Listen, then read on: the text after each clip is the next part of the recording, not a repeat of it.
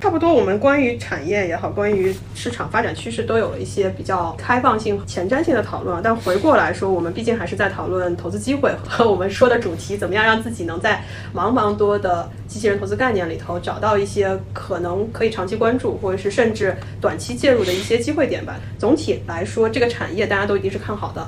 的话，我们应该从怎么样的一个角度，或者从哪开始下手来分析说机器人相关的这个，比如说某些细分产业链，或者说它的上下游到底是怎么样的，以及这里头的一些投资机会和投资的要点。首先，其实我们还是分析，就是说我们这个机器人它到底它的技术是什么，是是它怎么生产出来的，嗯那它的一些核心零部件是什么，嗯那它的一些核心零部件的发展趋势是什么？那它的就像刚刚说的上下游关系是什么？就我们把这条脉络理清楚了，那我们就可以在这个资本市场里面去找到相应的公司、相应的标的啊，然后去分析一下这家公司在这个产业里面它是属于什么样的地位，那它的到底产能怎么样？那它一个预期怎么样？那我们大致可以做一个一个整体的一个分析。那这个其实整个市场规模，我们如果说能预期出来，那它其实整个生产的效益，它未来的一个趋势也大致呢可以去做一个预估。那我们就从这个领域可能去看待这样一个机器人的一个投资机会，我觉得可能会更清晰一点。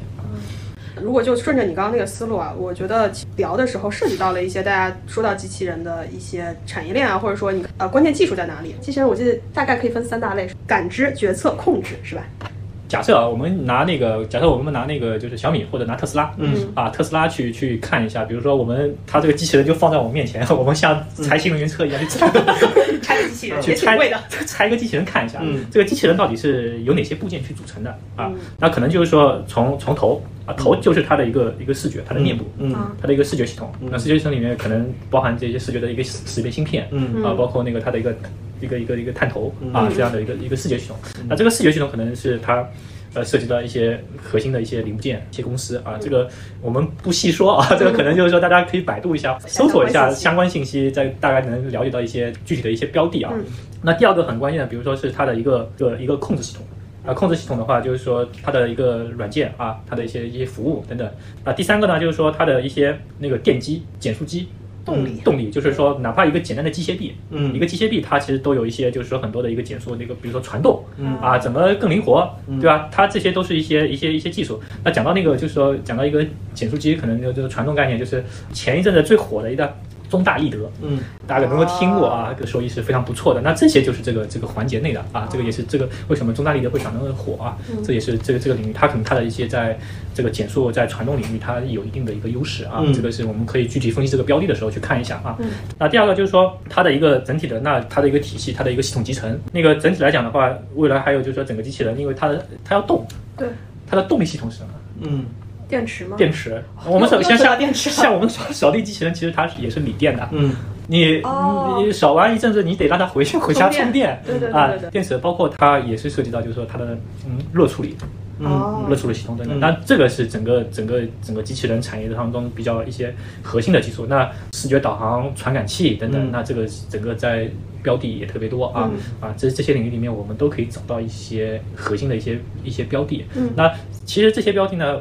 有有些标的其实还有个共同点啊，就是说。呃，它跟新能源车的有一些，刚才我也讲到，因为两个产业其实是比较相互融合的，嗯所以在这两个领域里面，很多的一个交叉的交叉的。比如说，这我这个锂电公司可能是给机器人供电， 也给车供电，啊嗯它嗯它有一定的这样的一个，但是整个规模是整整个行业是这样的一个一个形态啊。我们刚刚说到机器人，如果从产业链上来看，就是也类比拆车，从头部，然后到它的中间的这种驱动，还有核心的电机，以及刚刚说到的一些呃控制系统和一些软件服务的这种系统集成。那核心来说，如果我们拆一下上下游啊，从硬件上和从软件上分它的一些基础，比如说视觉、减速，就是动力控制，一定会有一些零部件零的部件对制造，对然后到了它的本体的话，这些传动系统组件，然后到下游的话，可能就是怎么把这东西集成起来，然后怎么样在这个过程中满足不同业务场景使用的这一个个算法、交互等等啊。啊。如果说到这样的一个产业链简单划分之后，像也是我们去参考新能源车的这样的一个划分，我们是不是可以稍微再把某一某一些上游或者是中游或者下游稍微拆细一点，看看里头的机会？特别是至少我个人是看到，在新能源车和新能源行业涨了很多之后，随着这几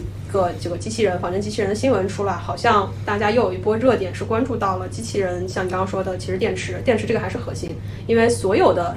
自动化动力或者说对对对，你都还是需要有它的能源来源。对然后能源来源之后，当有了电池，那就是电池的一个环绕电池产生的，像你说的热管理，它怎么来处理？再往后，就刚刚也聊到的一些视觉，就是你要有传感器，可能未来我们也会由于这个新能源车、机器人展开的，像芯片系统或者是芯片行业，芯片然行业后对对，再往再往后延展一下，芯片一定会再聊到一个话题，肯定会更大，就是半导体，对吧？半导体也是一个我们今天挖下坑，未来会填上的一个领域。感觉机器人这边在细分里头，像刚刚说到的这些钢体啊，或者说电机，可能它会比车会更精密一些，更精密，甚至它的那个材料，它的材料可能会比那个车整体来说会就是更高端一点，我觉得嗯或者更精密一点。啊，毕竟车比较硬朗，对吧？到了机器人，你还有很嗯就多，呃当然这可个能跟人有些交互对，啊。当然当然不能那么硬。 这这个跟跟那个不同场景下的机器人有关系啊，它的 它的应用应用方式不一样， 它的材料也不一样啊。 继续往下说的话，就是还有一个核心，我想它可能比车要更复杂，就是它的处理器和一对，些它算法吧。算法算法，对吧它的那个 AI 智能，它的整体的一个那个交互设计，它其实这个这个，我觉得机器人这个其实是一个核心。啊，对如果说对对就核是心竞争力，核心竞争力，它它如果说你和人的交互，对或吧哦者它的感知能力能突破了，它它能理解你的思想了，它从一开始满足你的一个劳动需机械化的嗯机械化的劳动需求，到转化成满足你的一些情感诉求。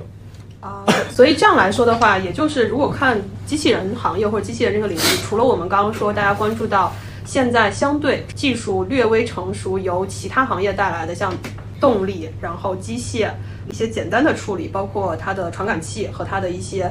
呃，基于位置的模块处理，可能这一些由于新能源车和由于由于工业上面的一些使用，它现在已经达到了一定的成熟度。那另外一个可能更有市场，就刚刚大家讲到的算法和 AI 以及人工智能这个领域，更多的就是牵扯到说怎么样让一个机器人从所谓的工业化到仿真，甚至在一些行业使用情使用场景下，它会更靠近人。那这个部分也是如果要看这一类的投资机会的时候的一个关注点，对吧？就是对，那可能到这个节节点为止的话，我可能觉得更多的是在它的一些那个核心的一些零部件，它的一些物理系统上面。那这个现在可能是占整体整个机器人它的一个整体，比如说一个整机成本呢，可能在啊百分之七十左右。啊啊，因为下一个阶段的目标，我觉得就无论是工业化的一个机器人，或者是一些服务类的消费类的机器人，它的对各家生产厂家来讲的话，它目标肯定是量产。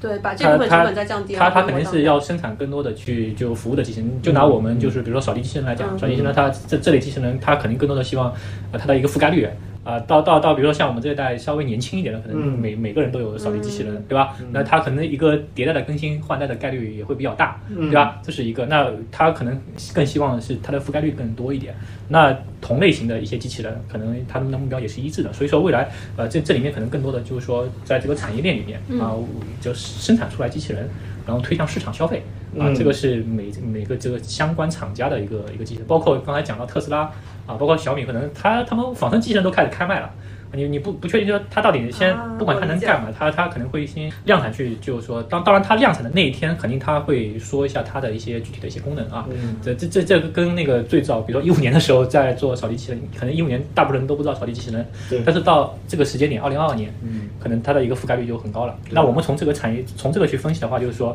那它的制制造里面的一些核心部件，嗯那肯定是未来的先受益的这样的一些一些对对领域对，因为前面我大的资本进来，大部分去投资的这些这个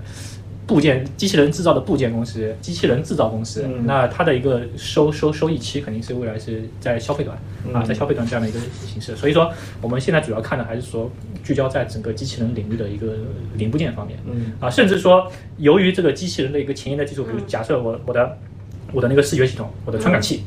啊、就是有了一些嗯突破突破，嗯或者是应应这种技术在应用更广泛了，那这家公司就是一家好公司，啊这家公司未来的一个成长性就会更好。一个更好，它因为有一个技术的一个独特性。那我们去做投资的时候，去主要去看这家公司的一个一个成长性啊，包括就刚才讲到，就是说它的动力系统、它的热处理，嗯那之前我们其实也讨论 讨论讨论到那个那个三花自控，对对对吧对？三花自控在关注了很久一直关注往下很久。下在三花自控其实是在无论在新能源车领域，还是在这个现在这个机器人的一个热处理领域啊，它都是有它的一个好，我已经听出来，这这只这只标的我还可以继续关注。一个技术性的一个一个一个优势，嗯所以说它也是在这个领域里面现在走的比较前沿的这样一家公司啊，包括可能像那个拓普集团、拓普像这这样，其实也讲的透一直挺不错的啊。哎，那我其实更理解这个思路是这样的：就我们前面聊产业和聊行业的时候，聊了很多未来的趋势，但未来趋势更多的是，就像你说的，马一龙在讲故事，他为嗯整个公司的估值和为整个他的企业为什么还可以有高速增长，去在讲明天未来。但是如果落地到我们今天看市场的投资机会，特别是二级市场投资机会，因为刚刚讲的很多故事，它一一般来说是在一级市场产生的。那二级市场去看具体的标的，反而要落脚到说我们相对比较成熟性或者达到一定可量产的这些技术，怎么在未来的三到五年，或是未来的一段时间内，它可以规模化的去产生效应，因为这个才是实打实的业绩、嗯实打实的投资机会。这样看起来，反而是刚刚说到的机器人占百分之七十的成本的这些制造件和它的一些电机这些，就偏上游的，对反而它有一些很多的投呃资机会，对，吧？包包括整体在刚才讲到一个减速器嗯，呃，这个重大力流，为什么重大力流涨那么好？因为首先它这个减速器在整个机器人，就是说这个核心成本件里面，它的这个毛利率是最高的，啊，这个这个市场上大家这些数据都能找得到嗯啊，就是为什么这些它毛利率最高啊，所以它的那整体的一个盈利水平好嗯啊，所以说整体来讲的话，从那个你这这这个领域里面，就是减速器这个领域，而且减速器大家可以找一下，这个这个 A 股里面可能做的好的标的就这么几家，嗯那我们从这个产业上看到以后，然后再去分析市场，挖掘公司，挖掘公司看它到底干什么的， 这挖掘出来以后，我们就看着这家公司到底好不好，嗯好就买，对对就买就赚钱，特别简单粗暴又直接，对吧？就是也给了大家思路，行业说了，对吧？具体的也分析了，现在可能在短期更能产生业绩和得到二级市场认可，就是我要规模化量产，这些技术已经相对成熟到可以去做这种大规模的。呃，投前期投入资本的一个回收，那么找到这些关键的领域，再去看细分的话，你可能就会发现，按照我们之前聊的一个投资逻辑，你肯定看市场占有率嘛，然后看市场占有率，发现啊，比如说电机，比如说减速器，它就那么几家公司，那你其实就可以把它加入自选。然后至于我们刚刚聊到的一个投资机会，就是加入自选之后，它什么时间去买入，这个是大家要再根据整个大的环境，嗯然后去寻找这个具体的购买点，对吧？基本上我们其实对机器人也做了一个从大的到细的，细细的然后有一些具体的